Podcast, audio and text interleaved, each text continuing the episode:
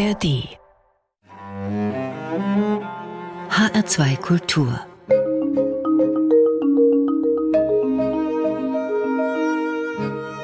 Doppelkopf Heute am Tisch mit Antonia Baum. Mein Name ist Tobias Lübben.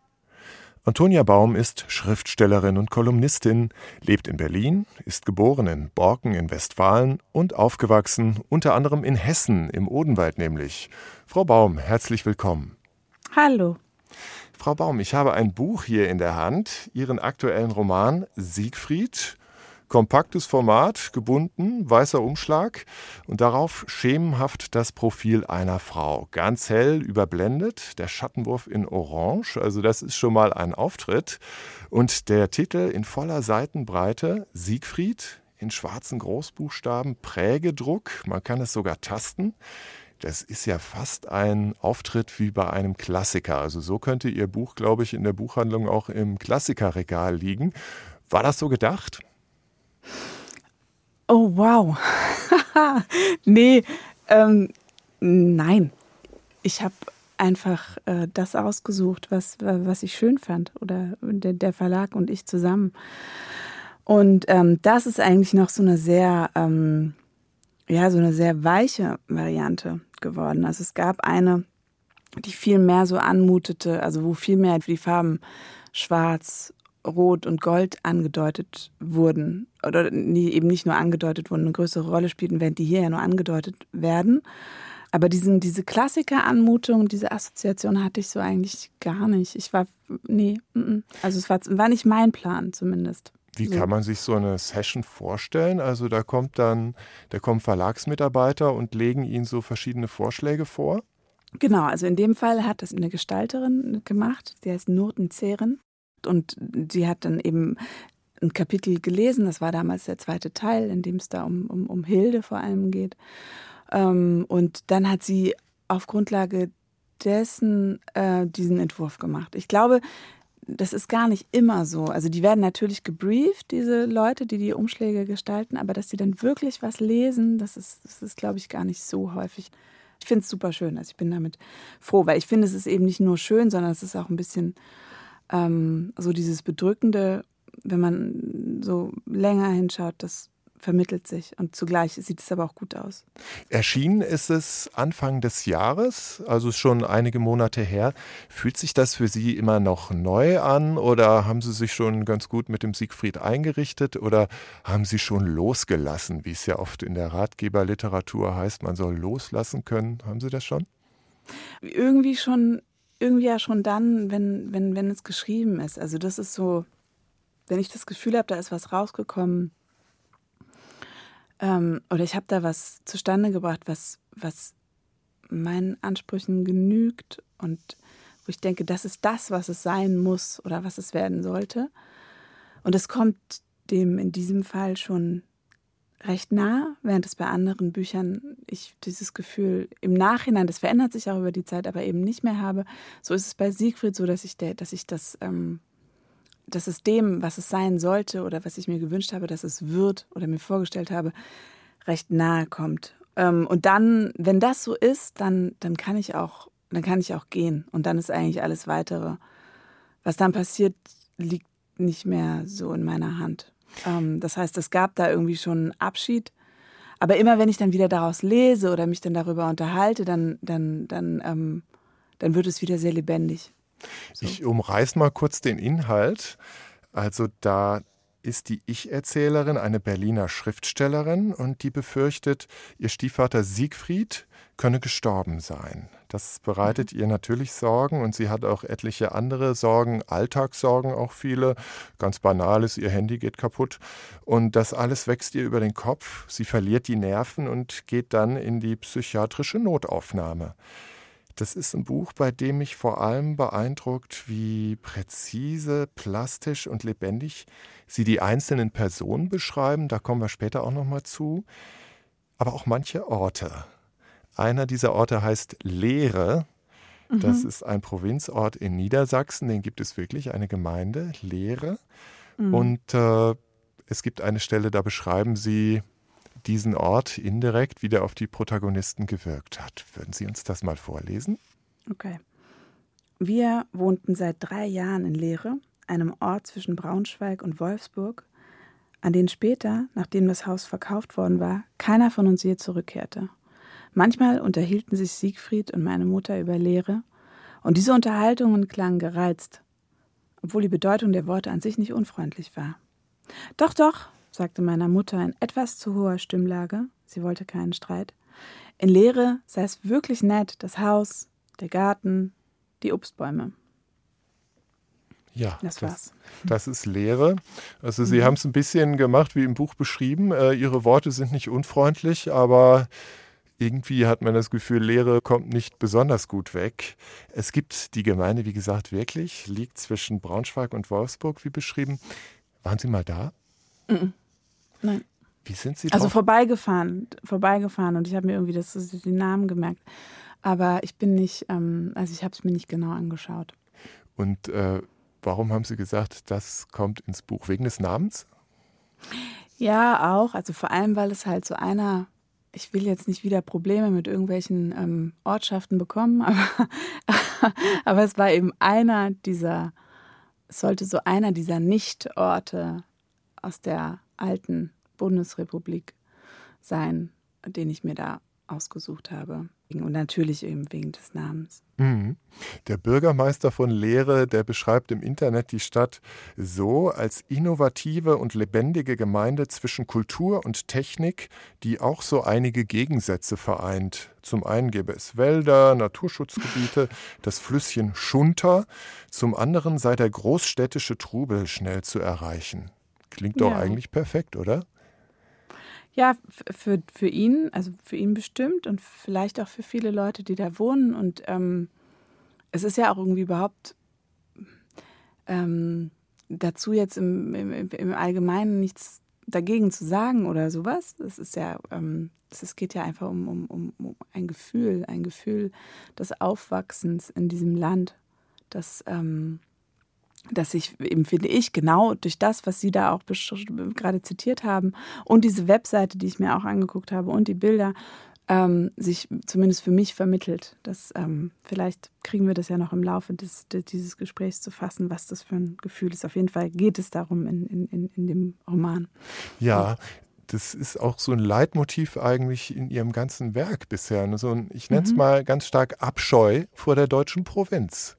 Also auch in ihrem ersten Roman, Vollkommen leblos, bestenfalls tot, äh, da kommen auch immer wieder so, so Einsprengsel, wo die Erzählerin also mit der Provinz, aus der sie kommt, dann nach Berlin, äh, ganz und gar nicht gut leben kann. Würden Sie es auch so sagen, das zieht sich so ein bisschen durch bei Ihnen, so ein Provinztrauma? Ja, vielleicht schon Provinztrauma. Da geht es vor allem, denke ich, um, auch um sowas wie so eine, so eine Ortlosigkeit, die sich ähm, vermittelt auch durch die Ortlosigkeit der, der oder die gefühlte Ortlosigkeit oder Wurzellosigkeit der eigenen Eltern, die ja häufig ähm, Flüchtlingsbiografien haben, also irgendwie von kriegsbedingt, also mhm. deren Eltern wiederum. War es bei Ihnen das, so, bei Ihren Eltern? Ähm, ja, teilweise dadurch äh, entsteht dann irgendwie so eine, so eine Beliebigkeit und auch so eine ähm, Abwesenheit von Vertrauen gegenüber den Orten, an denen man ähm, ist. Also im Grunde geht es auch um so eine Wurzellosigkeit und ähm, das ist super zentral für dieses, für diese Provinz, zum Verständnis dieser Provinzabscheu, wie Sie es eben genannt haben, die ja dann irgendwie gar kein, gar nicht primär sich irgendwie gegen die Provinz richtet, sondern es war halt die Provinz, wo, wo, wo jetzt ich gelandet bin, wo viele meiner Protagonistinnen gelandet sind. Und da verbindet sich das dann irgendwie einfach noch mit so einem Mangel an, äh, ja, an Angebot, an plus so einer, ja, beim sehr genauen Hinschauen, wer tut hier was, wer ähm, und wie sieht man dabei aus und wie redet man. Es ist so ein bestimmtes Aufwachsen in Deutschland und ein bestimmtes Gefühl. Also man sitzt sozusagen gemeinsam am Esstisch im Einfamilienhaus in Lehre und keiner weiß eigentlich so recht warum. Man da ja, sitzt. genau, genau. Und dann kommt ja dann auch noch ganz oft irgendwelches familiäres Unglück dazu. Und ähm, also es sind mehrere. Genau, dieses keiner weiß warum, aber dann das sind, sind, sind so mehrere Schauplätze, finde ich. Wenn Sie in Berlin am Esstisch sitzen, das kommt ja nun häufiger vor, da Sie seit mhm. vielen, vielen Jahren da leben, äh, mhm. kommt da auch manchmal dieses Gefühl auf, warum? Ich glaube nicht, dass es in der Großstadt wirklich besser ist. Also da gibt es ein paar Dinge, die sind besser. Aber andere sind dann wieder in der Provinz besser. Also ähm, ich, ich glaube nicht, dass die Großstadt die Lösung ist. Mhm. Überhaupt nicht. Mhm. Wird bei Ihnen zu Hause manchmal Berlinert? Ja, mein Sohn, mein größerer Sohn, der, der kann das ganz gut. Ah, mögen Sie ja. das? Ich finde das süß. Also er ist eh entzückend und ähm, wenn er Berlin hat, dann finde ich das niedlich. Er kann es aber nicht so richtig gut. Ich kann es auch. Ähm, aber ich kann eh Dialekte. Aber ich glaube nicht, dass ich jetzt hier sie nachmachen, also das machen werde. Das hätte ich auch nicht von Ihnen verlangt. ähm, sie haben aber auch Musik mitgebracht. Mhm. Und zwar haben Sie sich als erstes ein Stück ausgewählt, was heißt wie Ihr Roman, Siegfried genau. von Frank Ocean. Können Sie was dazu sagen? Zum einen ist natürlich Frank Ocean toll und dann dieser Titel, das hat mich einfach gefreut und ähm, ich ähm, habe das in meiner Playlist und höre es einfach ab und zu.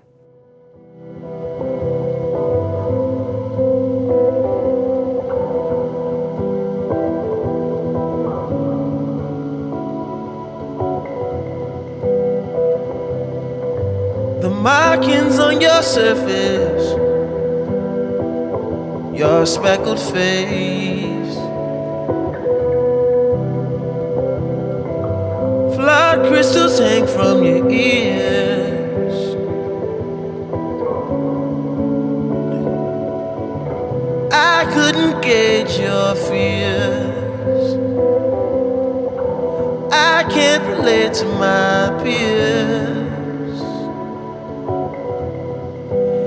Rather live outside. I'd rather chip my pride than lose my mind out here. Maybe I'm a fool. maybe I should move and settle. Two kids in a swimming pool. I'm not brave.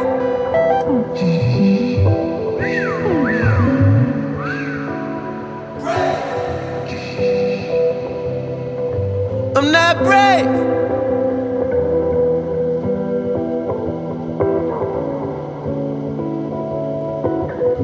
I'm living over city and taking in the homeless sometimes.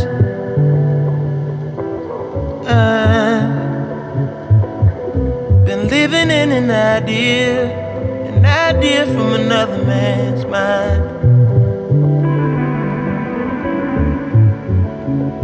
Maybe I'm a fool to settle for a place with some nice views.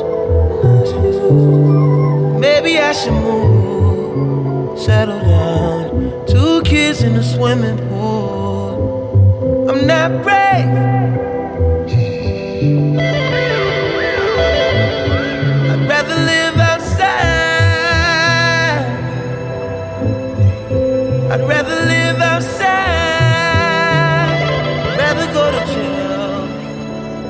Tried hell. What would you recommend I do? The other side of the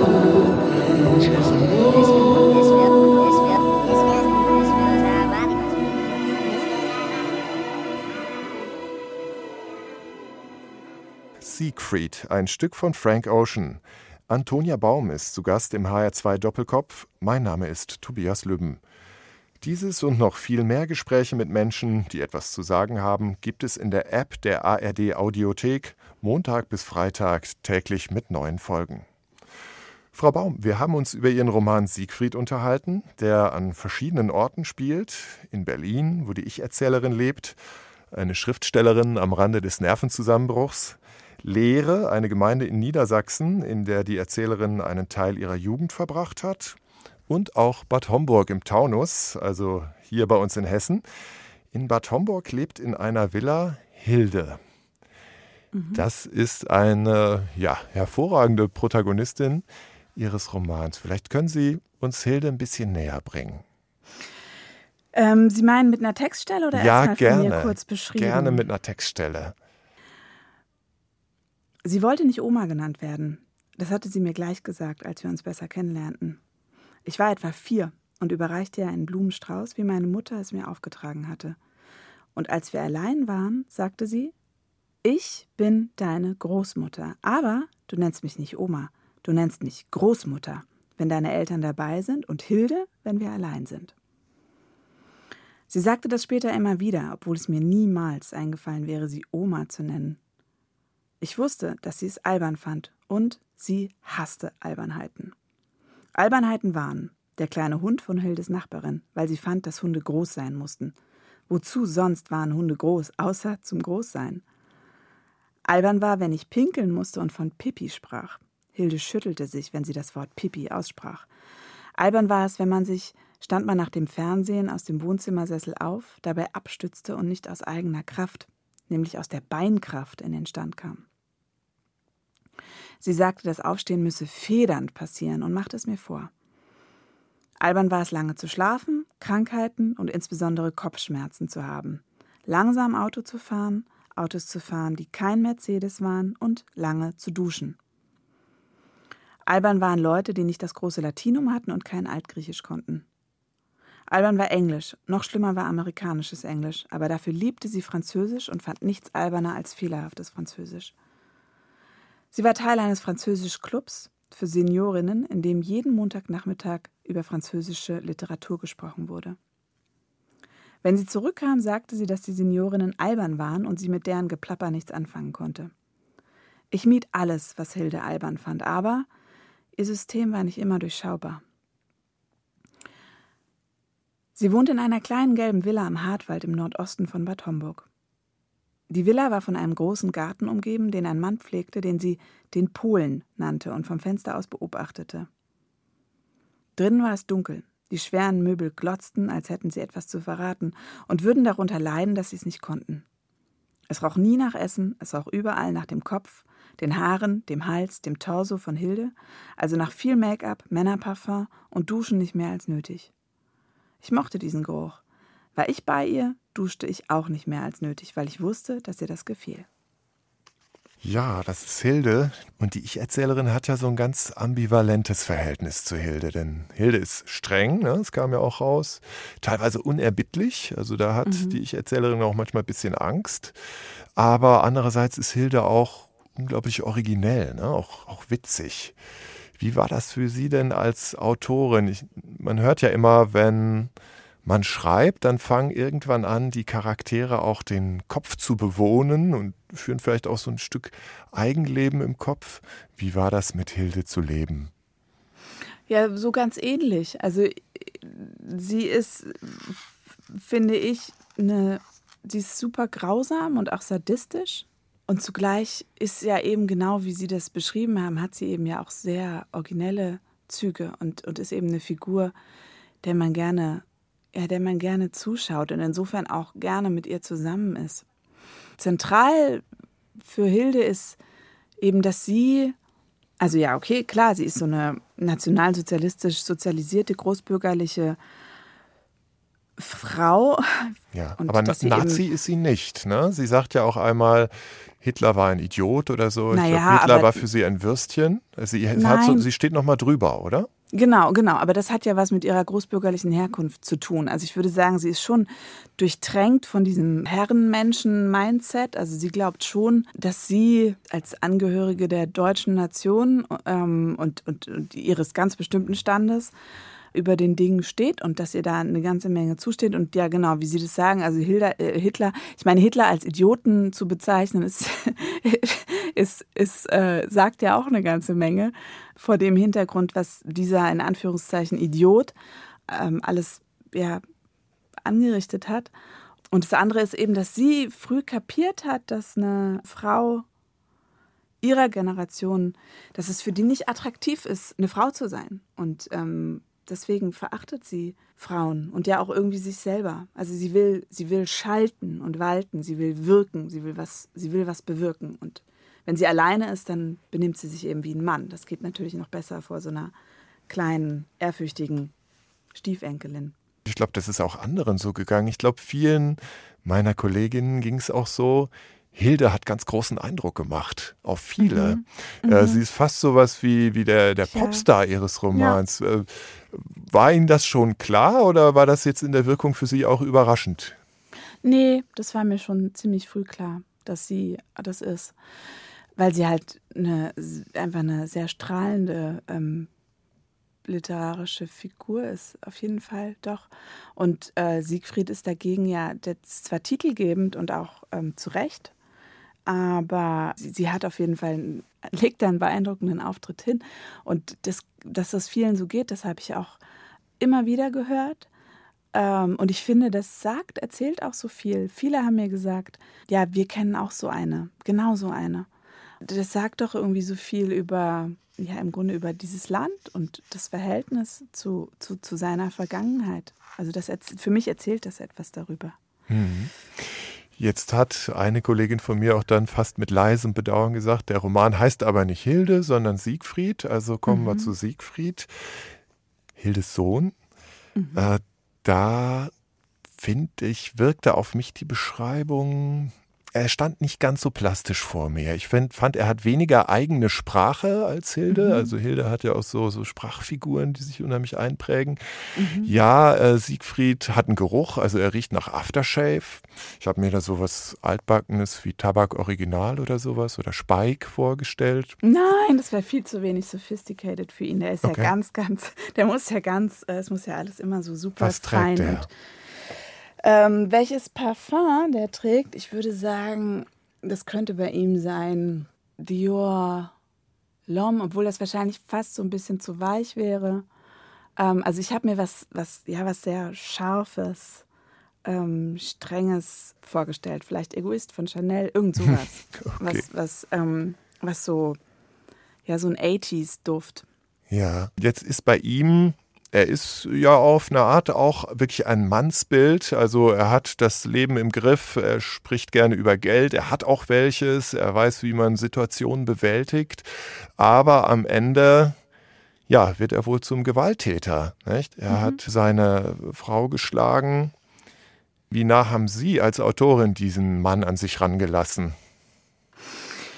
Also dieser Siegfried, der ist für mich tatsächlich vor allem eine, eine Chiffre für ein bestimmtes Prinzip, für eine bestimmte Ordnung. Also der ist für mich so ein Patriarch westdeutscher Prägung, der im, im sozusagen im Familienzusammenhang vor allem dadurch charakterisiert ist, dass er nicht da ist, weil er arbeitet. Dies, mit Prinzip meine ich auch, alle Blicke liegen auf ihm, obwohl er eigentlich eine leere Hülle ist. Die Protagonistin, Hilde, die Mutter, alles kreist um diesen Typen. Alle schauen, was macht er? Ein ganzes kleines Universum wird durch ihn organisiert, obwohl er eigentlich relativ blass ist. Aber Aber dieser, Ja. dieser Siegfried ist ja ein, ein wankender, ein wankender Gigant sozusagen. Also der, okay, der hat alles, der kann alles, der, der, der kann irgendwie alles klar machen. Der hat das Geld, der hat seine Karten, der hat seine Autos. Wenn der irgendwas sagt, dann passiert es. Aber er ist ja ein wankender Gigant. Also somit beginnt ja dieser Roman. Er gerät ins Wanken. Das bedeutet, die Protagonistin gerät auch ins Wanken, weil sie sich so sehr auf ihn bezogen hat. Genau. In einem Punkt ist er ja aber auch irgendwie wieder modern, nämlich dieses äh, moderne Nomadentum, das verkörpert er. Also er ist kein bodenständiger Typ, gar nicht, sondern wenn er auftritt, dann meistens mit einem Mietwagenschlüssel in der Hand, mit einem Hotelschlüssel. Er hat irgendwo Projekte laufen in den neuen Ländern, wie man lange Zeit sagte, so Immobilienentwickler. Und äh, das ist ja ein modernes Moment, ne? dass er sich, dass er eigentlich überall zu Hause ist. Er kann überall der Siegfried sein.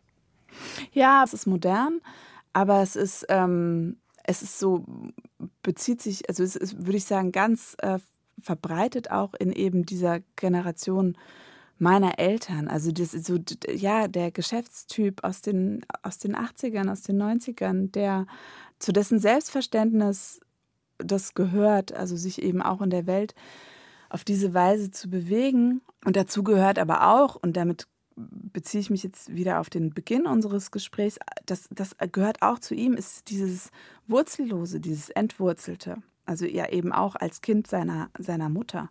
Also dieses, der hat kein Vertrauen zu irgendeinem Ort. Und ich würde sagen, dass es ihm am Ende irgendwie scheißegal ist, wo er wohnt. Also er ist ja auch bereit, in der Provinz zu wohnen. Er braucht halt einfach nur die paar Instrumente, die es ihm möglich machen, das Leben dort zu installieren, was er gewohnt ist. Und dann, dann, dann läuft es auch. Aber er hat kein Vertrauen zu irgendeinem Ort. Aber wichtig ist ihm schon, sich von den Leuten in der Provinz abzugrenzen. Also zu denen gehört er nicht. Das hm. ist nicht ähm, sein, sind nicht seine Leute. Und bei ihm zu Hause muss es ordentlich sein, ne? Picobello. Absolut. Also das ja. ist ja, mhm. es hat fast was Zwanghaftes. Also seine äh, Frau ist deswegen auch ständig am Aufräumen und bringt die Designer-Accessoires da in eine bestimmte Ordnung dieses Ordnungsmotiv, ist das, ich glaube, an einer Stelle steht es auch, zu Hause ist da, wo Ordnung ist. Ist das so eine Definition von zu Hause, die Sie auch äh, zumindest für Ihren Roman unterschreiben würden? Na, das ist ja für alle in diesem Roman wichtig. Für alle, alle haben ja in diesem Roman ein super neurotisches Verhältnis zu ganz bestimmten Ordnungsprinzipien. Also sowohl Alex, der Partner der ähm, Protagonistin, als auch die Mutter, und eben auch bei, ähm, bei den Eltern von Alex es ist ja alles, es geht ja viel um Angst und diese Angst versuchen alle irgendwie Herr zu werden, indem sie sich bestimmte, bestimmten Ordnungsprinzipien ähm, unterwerfen, beziehungsweise sie sich eben, ähm, die für sie zentral sind, wenn die, nicht, wenn die nicht eingehalten werden, dann werden sie super nervös und rasten aus oder so. Ähm, das gilt für alle. Und da geht es natürlich naheliegenderweise um, um, um, um, um, ja, um, um, um Kontrolle. Ähm, das Gefühl oder, oder die, die, die Idee, die Illusion ähm, zu etablieren, ähm, die Dinge seien stabil und, und nicht zuletzt irgendwie man selbst. Also ich glaube, es geht da auch um, um den Versuch einer Herstellung eines stabilen Selbst oder eines stabilen Ichs und den, die Angst davor, ähm, dass man irgendwie zergehen könnte, zerfließen könnte, dass, dass es irgendwie, ähm, dass eben genau diese Stabilität nicht mehr herrscht und dafür eine große, große, große Angst. Wie ist es bei Ihnen, wenn Sie schreiben? Brauchen Sie da Ordnung um sich herum? Nee, m -m. Ordnung um mich herum nicht, aber Schreiben ist ja auch Ordnen.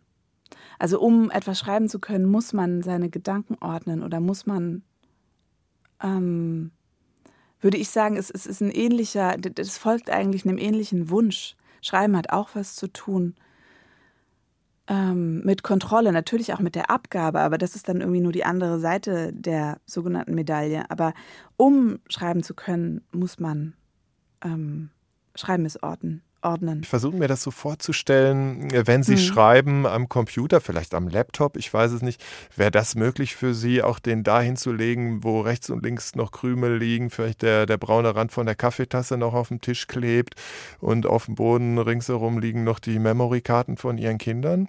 Könnten Sie da schreiben in so einer Umgebung? Ich glaube schon, ja. Also ich kann tatsächlich echt überall schreiben, solange es ruhig ist. Und ähm, das ist ja für mich ich, auch ein, ein, ein, ich meine, sich irgendwie in diesen Bildschirm hineinzuflüchten und dort, ähm, ähm, dort, ich meine, dieses Chaos zu Hause, da kommt ja niemand gegen an, während ich ja im, im, im, in meinem Rechner noch Chancen habe. Ähm, und ich schreibe aber sowieso eigentlich immer im Bett. Also wenn ich literarische Texte schreibe, immer setze ich mich immer ins Bett, also auf mein Bett und, und äh, schreibe dort. Ähm, und genau so, ähm, das kann Auf ich, das gemachte Bett, oder? Das ist mir echt egal, muss ich Ihnen wirklich sagen. Das ist, was das angeht, gibt es, bin ich wirklich ähm, easy. Es darf nur nicht laut sein. Okay. Ja, das ist das Einzige.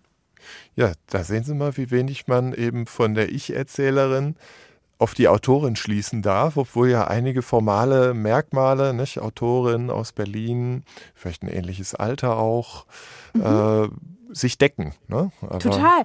Die decken sich absolut. Ähm, ich werde aber nicht mehr dazu sagen. Und ich weiß auch, dass sie sich decken und dass das auch eine für das Lesen total spannend ist. Also stelle ich mir so vor, das so zu lesen und sich darüber irgendwie Gedanken zu machen. ähm, das würde mir nicht anders gehen, wenn nicht ich es wäre, die dieses Buch geschrieben hätte. Und das ist ja auch bei ganz vielen anderen AutorInnen so, dass äh, es da so ein interessantes Verhältnis gibt. Im Übrigen nicht erst seit wie jetzt, wo immer dazu darüber über Autofiktionalität gesprochen wird, sondern ich glaube schon immer. Alle Schriftsteller und alle Schriftstellerinnen schreiben sich irgendwie selbst. Und schon immer fragt man sich, okay, und was hat das jetzt mit ihm oder ihr zu tun? Das ist wahrscheinlich eine Frage, die Sie auf Lesungen auch ständig begleitet, ne? Ja, ja, ja, finde ich aber okay. Also klar, so manchmal, wenn es mich irgendwie an einem falschen Tag erwischt, dann nervt es ein bisschen, aber ich verstehe es auch total. Mhm. Sie haben sich als zweites Musikstück den Titel Vorstadt von Tour ausgesucht. Was ja. hat es damit auf sich? Also zum einen ist es ein wirklich, wirklich grandioser Track. Unglaublich gut geschrieben, gerappt. Es sind so drei Parts, die jeweils auch ähm, die Art des Rappens zu der jeweiligen Zeit, über die da gerappt wird, ähm, mit aufnehmen. Also es ist unglaublich gut komponiert und geschrieben und ich, ich, ich finde Tour großartig. Ähm, und natürlich ähm, berührt es einfach unser Thema hier. Ähm, denn wir sprechen ja über Provinz und ähm, über auch, im, auch so ein bisschen über mein, ähm, meine, meine Biografie, mein Großwerden. Und Tua und ich sind etwa gleich alt. Das heißt, seine, äh, diese Zeiten, auf die er sich bezieht, sind auch mein Leben etwa, aber halt komplett unterschiedlich. Also er hat äh, wirklich eine komplett andere Biografie. Ja, Na, dann hören wir es doch mal. Ja. Vorstadt von Tua. Tour, Tour. Für 1998. Und da war immer die Angst. Ich war wie in meinem Zimmer gefangen. Es ist so 20 Jahre her, doch ich erinnere mich dran, als ob es gerade wäre. Auf die Straße lieber gar nicht mehr. Die sagten, dass sie morgen kommen und mich schlagen werden. Vor der Schule oder nach der ersten. Im Park auf dem Weg zum Sport. Ich fragte mich, wo die warten werden. Spiele starke Nerven und auf dass sie nichts davon merken. Meine Freunde sind feige, aber ich werd mich wehren. Und dabei war nie klar, wer die waren, denn die waren nur Phantome. Große Brüder mit Fantasienamen. Nermin und Shihan. Einer brutaler als der andere. Meine Freunde verwandelten sich in niemand. Und jede Gruppe von Jungs, die in der Gegend stand, fühlte sich gefährlich an in meinem Überlebenskampf. Werde bloß kein Beta-Mann. Alpha-Männchen in Beta-Gestalt. Für Beta gehalten, schlägert sich halt. Hochhäuser an einem Feld. Vorstadt, Vorstadt, dann noch mehr Dorf als Großstadt. Hochhäuser an einem Feld. Vorstadt, Vorstadt, dann noch mehr Dorf als Großstadt. Hochhäuser an einem Feld. Vorstadt. Dann noch mehr Dorf als Großstadt. Und alles, was sie sagen, macht die stille Post. Und bläht sich in meinem Kinderkopf zu riesigen Bildern auf. Wir sagten niemals trennen wir uns. Es ist so zehn Jahre her und da waren ständig die Jungs. Ich hatte Seiten gewechselt, man hatte Ängste vor uns. Du kannst auf die Fresse kriegen ohne Grenzen und Grund. Yeah. Socken über Hose, yeah. so wie die Franzosen. Yeah. Jugendhaus, Breakdance, Training mit den Großen. Remus und Mac 2, wir nannten sie beim Pseudonym. Wenn einer gelobt wurde, konnte man die Freude spüren. Eltern aus aller Herren Länder, doch wir stolz auf unsere Stadt und wir dachten, unser Kampf ist wunderbar. Und wir hätten es verteidigt ohne Unterlass und jeden rund gemacht, der was Unbedachtes und Dummes sagt. Und die Zivi-Bullen gaben sich kumpelhaft, kannten unsere Namen gut, wussten schon, wer Unsinn macht. Aber dann hätten die Jungs fast einen umgebracht. Die Hälfte von uns im Knast, plötzlich war es dunkel nachts. Paar haben umgedacht, paar tragen Kutten jetzt. Er hat meint, jedes Geschäft ist ein schmutziges. Egal ob du Putze bist oder ein Puff besitzt. Und wenn sie nicht will, dann muss sie nicht. Hochhäuser an einem Feld. Vorstadt, Vorstadt, dann noch mehr Dorf als Großstadt. Hochhäuser an einem Feld. Vorstadt, Vorstadt, dann noch mehr Dorf als groß und hoch, Hochhäuser an dem Feld. Vorstadt, Vorstadt, dann noch mehr Dorf als Großstadt. Und alles, was sie sagen, macht die stille Post. Ich weiß auf, was sie labern, aber wissen will ich's doch. Wissen will ich's doch, wissen will ich's doch, wissen will ich's doch. Immer meine Heimstadt. Auf die Straßen, auf die Straßen. Warte, das äh, Polizei, Polizei mit Pistolen könnte nichts anderes machen. Weil in Antworten 145 фон Kalaschnikow schießen.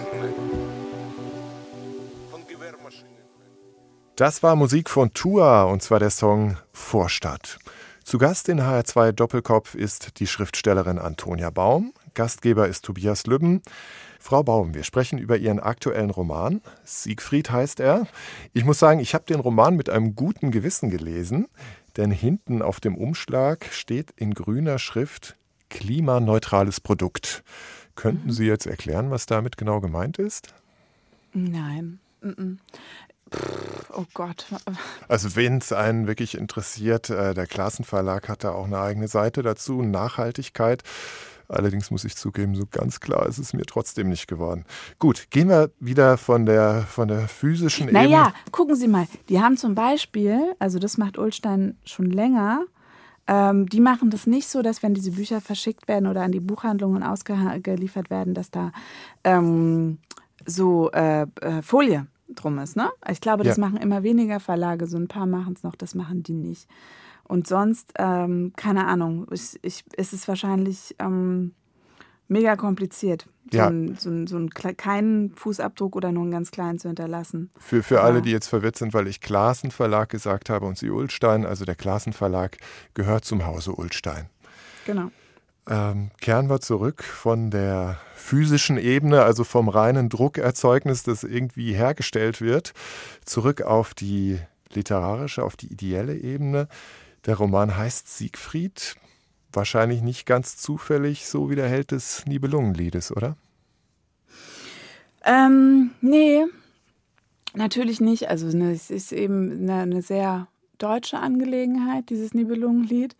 Und ähm, dann ist er für mich eben, ja, so, er ist für mich eben so ein moderner Siegfried. Der weiß ja auch nicht Bescheid über seine eigenen Verletzungen. Ich vermute, Sie spielen jetzt auch an auf die ähm, da, wo ich aufgewachsen bin? Ja, genau. Also Sie, Sie haben jetzt in meinen Kopf reingeguckt. Das ist nämlich genau da, wo ich hin will, in den Odenwald. Denn laut Nibelungenlied äh, kommt Siegfried ja genau da zu Tode, wird ermordet, hinterrücks ja, von Hagen von Tronje, als er aus ja. einem Brunnen trinken will. Mhm. Und der Brunnen steht eben dem Lied zufolge im Odenwald. Da haben ja. Sie einen Teil Ihrer Jugend verbracht. Ist, ist das auch. Zufall, diese Verbindung? Das ist ein kleiner Aspekt, der mir auffiel und der schön ist, aber der nicht äh, das motiviert hat. Aber mhm. schön. Also so, ich habe mich drüber gefreut, als ich dachte, ah ja, stimmt. Ähm, ich musste da ja auch irgendwie als Kind entlang wandern. Ähm, mir all diese Sachen da angucken. Ach, Sie waren ähm, an den, es gibt ja kurioserweise gleich äh, im Dutzend diese Siegfriedbrunnen. Ne? Also das heißt, so genau weiß man nicht, welche historische Quelle da gemeint war. Ja, und ja. mehrere Gemeinden reklamieren die für sich. Mhm. Das heißt, Sie haben sich einige davon auch mal angeguckt. Ja, ja, ich, ich erinnere mich an, mehr, an zwei, wo, wo ich ähm, dazu ähm, ja, genau, ich musste dann da hinwandern. Ich glaube mit der Schule oder irgendwie sowas. Und hat sich da so, ein, so eine Magie des Ortes äh, auf Sie übertragen? Mm, nein, mm -mm. nicht wirklich. Also Sie waren wahrscheinlich mehr dann mit Ihren Freundinnen in der Klasse beschäftigt und äh, haben jetzt gar nicht ja. gedacht, oh, hier war der Siegfried und hier, hier ist es passiert, an diesem genauen Ort und nirgendwo anders. Nein, ich war da mit anderen Dingen beschäftigt. Ich glaube, ich war ähm, ein Teenager. Ich fand es, ähm, da war dann irgendwie so eine, wie das ja so ist dann, wenn man, ähm, wenn man sich was angucken soll. Also ich merke das ja selbst. Ich sage ja zu meinen Kindern auch, hier, guck mal, das ist, schau mal, das ist so spannend, guck dir das mal an. Dann kann man sich eigentlich sicher sein, dass äh, die dann keinen Bock mehr haben. Und das war, ich habe das, für mich war das so eine Zwangsveranstaltung. Ähm, und ich war dafür leider nicht empfänglich damals. Und was für Erinnerungen haben Sie überhaupt an diesen, ich nenne es jetzt mal Kulturraum Odenwald? Was haben Sie da so Wochenends unternommen? Ähm, na, Kulturraum, äh, ähm, pardon, also puh, für mich war der Odenwald nicht so richtig ein Kulturraum. Aber ein Erlebnisraum. Ja, das auf jeden Fall. Ja, genau. Also es war halt viel, es war viel Wald. Das war schön und, und mit, den, mit unseren Hunden spazieren gehen war schön. Ähm, und ich habe gute Erinnerungen an sehr tolle Leute, an, an, an, an Freundinnen, an sehr nette ähm, Eltern von anderen Freunden und Freundinnen und ähm, ja, also an gute Leute. Da und an Ihren Deutschlehrer, ne? Und die Natur, ja, oh ja, mein Deutschlehrer, ja, der war, den, ähm, den mochte ich mochte ich sehr. Schon damals und äh, auch, auch immer noch. Ach, Sie, haben Sie noch Kontakt? Ich habe ihn ab und zu mal haben wir telefoniert, aber der kann nicht so gut mit dem Handy telefonieren. nicht, weil er es nicht kann, sondern weil er immer gesagt hat, ich hätte so schlechten Empfang, was ich behaupte nicht stimmt. Aber ab und zu haben wir, ähm, haben wir telefoniert. Ich habe eben nur ein Handy, wie jeder normale Mensch, keinen Festanschluss. Und er ähm, fand es aber, das hat nicht so richtig funktioniert. Aber ich muss ihn mal wieder anrufen. Ist er stolz auf Sie? Ich glaube nicht, nee. Zum einen ähm, war er immer sparsam mit Lob, sowieso. Und zum anderen ist es, glaube ich, vielleicht auch nicht so sehr seine Abteilung, was ich da mache. Also der ist eben einfach sehr, ich glaube, so zeitgenössische Literatur nimmt er gar nicht so zur Kenntnis, wenn ich ihn richtig verstanden habe.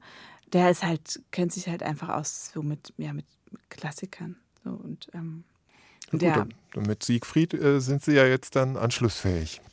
Ja, ich, ich genau. Ich habe auch tatsächlich häufiger mal an ihn gedacht. Ich muss mich mal wieder bei ihm melden. Waren Sie überhaupt noch mal im Odenwald, seit Sie, ich glaube, 2005 nach Berlin gezogen sind? Einige Male, aber meine komplette Familie, die ja sehr groß ist, die sind jetzt eigentlich alle in Berlin und deswegen wirklich nur sehr, sehr, sehr selten. Also so gut wie gar nicht.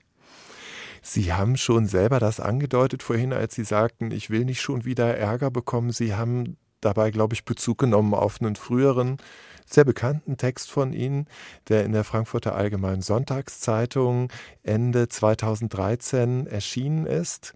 Mhm. Zwischen den Jahren, glaube ich, zwischen Weihnachten und Silvester. Mhm. Und der hieß Dieses Stück Germany. Mhm. Und darin beschreiben sie oder schreiben sie über ihre Jugend im Odenwald, aber das Ganze hat so den Charakter einer Polemik. Sie haben wirklich mal alles rausgelassen, also eine Tirade förmlich. Ich gebe mhm. mal ein mhm. paar Kostproben. Dieses Stück zwischen Birkenau und Rimbach, das an Hässlichkeit und Traurigkeit eigentlich nicht zu überbieten ist. Die Odenwald-Hölle heißt es, das haben Sie geprägt, die totale Geisteswüste für heranwachsende Menschen ein Todesurteil. Pervers verkleistertes und kopflos verbautes Nachkriegs-, Nachwende- und Attrappendeutschland. Mhm. Hat das gut getan, das einfach mal alles aufzuschreiben? Naja, also ich.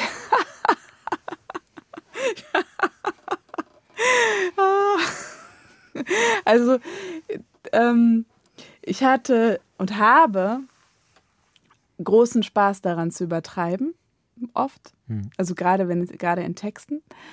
Ähm, und muss auch ja, wie jetzt Sie gerade gehört haben, sehr lachen, wenn ich hm. das höre. Und ähm, das ist natürlich, äh, ja, mich amüsiert das sehr. So, wenn ich das höre, denn es ist, wie gesagt, maßlos übertrieben, aber daran stimmt natürlich auch was. Hm. So.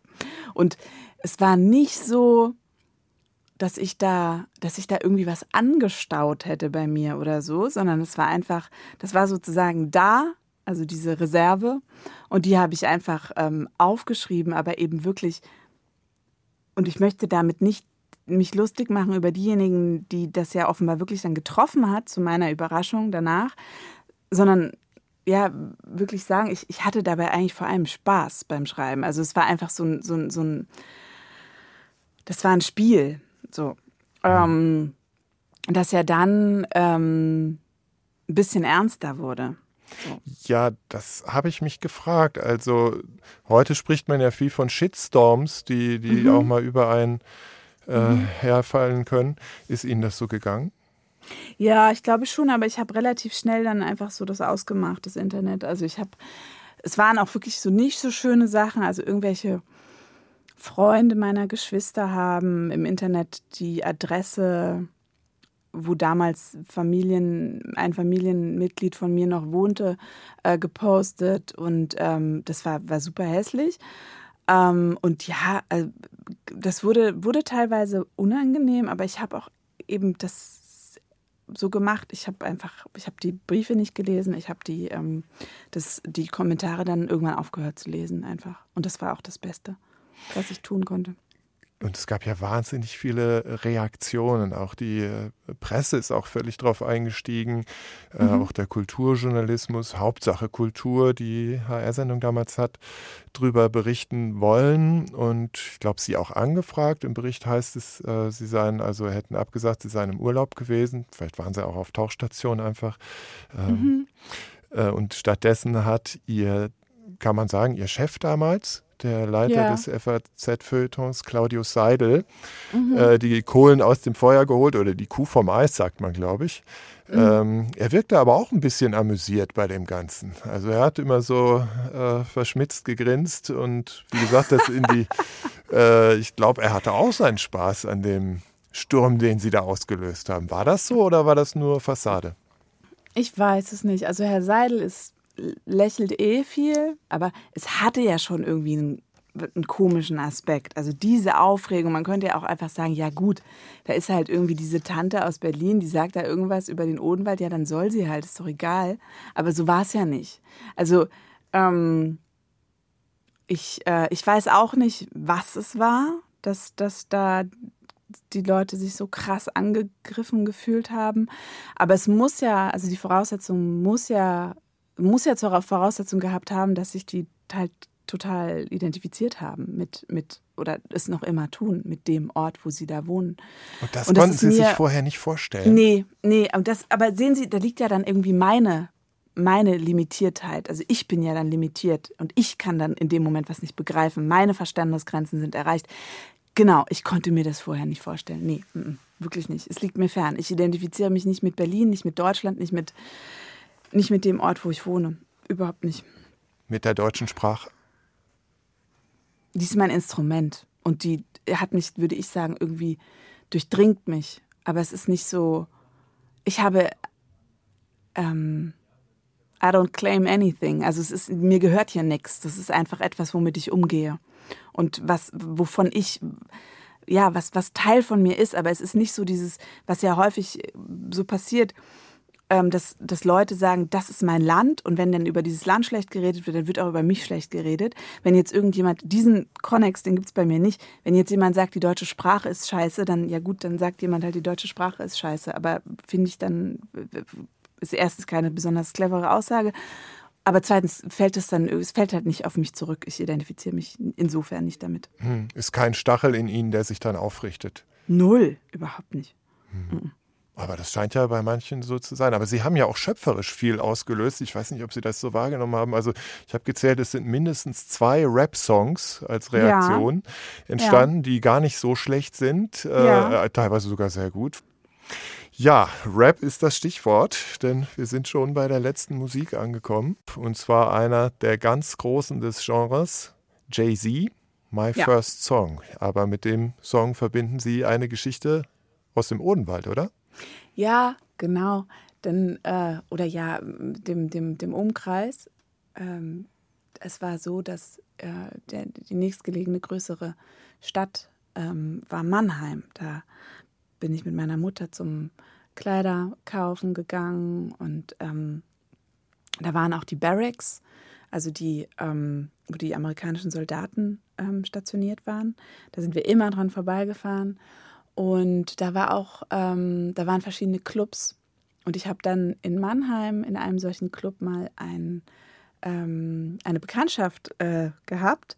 Und dieser junge Mann, der mochte My First Song von Jay-Z so gerne. Und ich mag es auch so gerne. Es ist so, äh, so gut gelaunt. Frau okay. Baum, bevor es anfängt, schon mal herzlichen Dank, dass Sie zu Gast waren in HR2 Doppelkopf. Ich danke. I'm just trying to stay above water, you know, stay busy, stay working. I've told me like the key to this joint, the key to stay on top of things is to treat everything like it's your first project, you know what I'm saying? Like it's your first day, like I when you was an intern. Like that's how you try to treat things, like just stay hungry. Y'all wanna know why you don't stop. Y'all wanna know why you don't flop. Let me tell you, people, why I came from the bottom of the block. I, when I was born, it was sworn I was never gonna be shit. Had to prove the opposite. I was bitch. Had to get my. I had on eyes on the prize. Sean knew I had to, had to, had to get these chips. Had to make moves like Elijah Wan. Started out selling dimes and nicks. Graduated to a brick. No exaggeration. My infatuation with the strip. Legendary like a schoolboy crush on any, any, every, every chick. Heavy shit. That's how schoolboy got whipped and got left on some just me, myself, and I on some true boy shit. Had to voice to a place up, to a place of no return. Had to play with fire and get burned. Only way the boy ever gonna learn. Had to lay way in the cut till I finally got my turn. Now I'm on top in the spot that I earned. It's my life. It's my pain and my struggle. The song that I sing to you is my everything. Treat my first like my last, and my last like my first, and my birth is the same as when I came. It's my joy and my tears and the laughter it brings to me. It's my everything. Like I never rode in a limo, like I just dropped flows to a demo. Like it's 92 again, and and I got O's in the rental.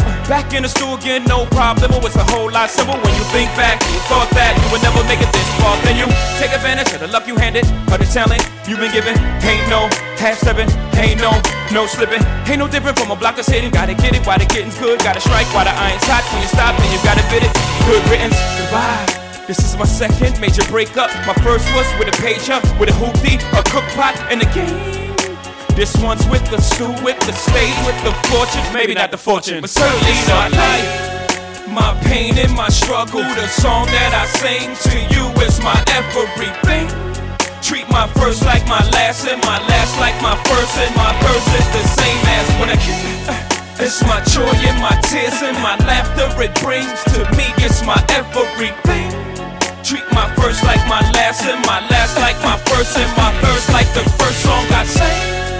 Woo! It's like the blues. We gon' ride out on this one. Ta ta, be high. Yo, I remember you was making them dances for them niggas at radio shit. Clark Kent, I was good looking out, nigga. Carlene, whoever thought we make it this far, homie? Shot, they can't stop us. You know what I'm saying? Vinny yes. Dane, what up? Robbing the bank. Niggas thought we was crazy, man. Remember, uh, you had that fucked up ass handwriting. You was writing all the numbers that we was spending now for the videos we was doing ourselves shit. what up? Original flavor now. Your accountant was crazy wrong and shit, but we, we still put it together. Biggs, what's up? We went to St. Thomas in the uh, Manila. Your dog peed on homie leg and shit at his crib. I think that was Rudy. And they was having a little trouble with the pool. You and Ty Ty was laughing. Emery was there. What up, Emery? What up, Ty? Hip hop, what up, man? Hey, hey, Hop, you ain't you ain't have no uh, you ain't had no motherfucking seat on your on your bicycle. Now you uh, head of black music. That's what I'm talking about right there, homie. Oh. What up, G? Yes, sir. Hey, body, bro. Hey, Guru. I know you spoiled, man. I be taking them shits in one take. You gonna have to punch nigga shit. It. You gonna be tight. OG one, what up? I'm a little upset that you wasn't involved in this whole process, but it's all good. What's up, Dash? My whole family, my nephew, cousin Angie, what's up? TT. Mom, you made the album. How crazy is that? Barbala, rest in peace. My pops, rest in peace. What's up, AJ? Biggie Smalls, rest in peace. Nigga, I, I'm about to go golfing, man. Hey, I might even have me a cappuccino. Fuck it. I'm going somewhere nice with no mosquitoes at, nigga. Holla at me. Shaboy! Mehr interessante Gespräche mit Menschen, die etwas zu sagen haben, gibt es jederzeit in der App der ARD Audiothek.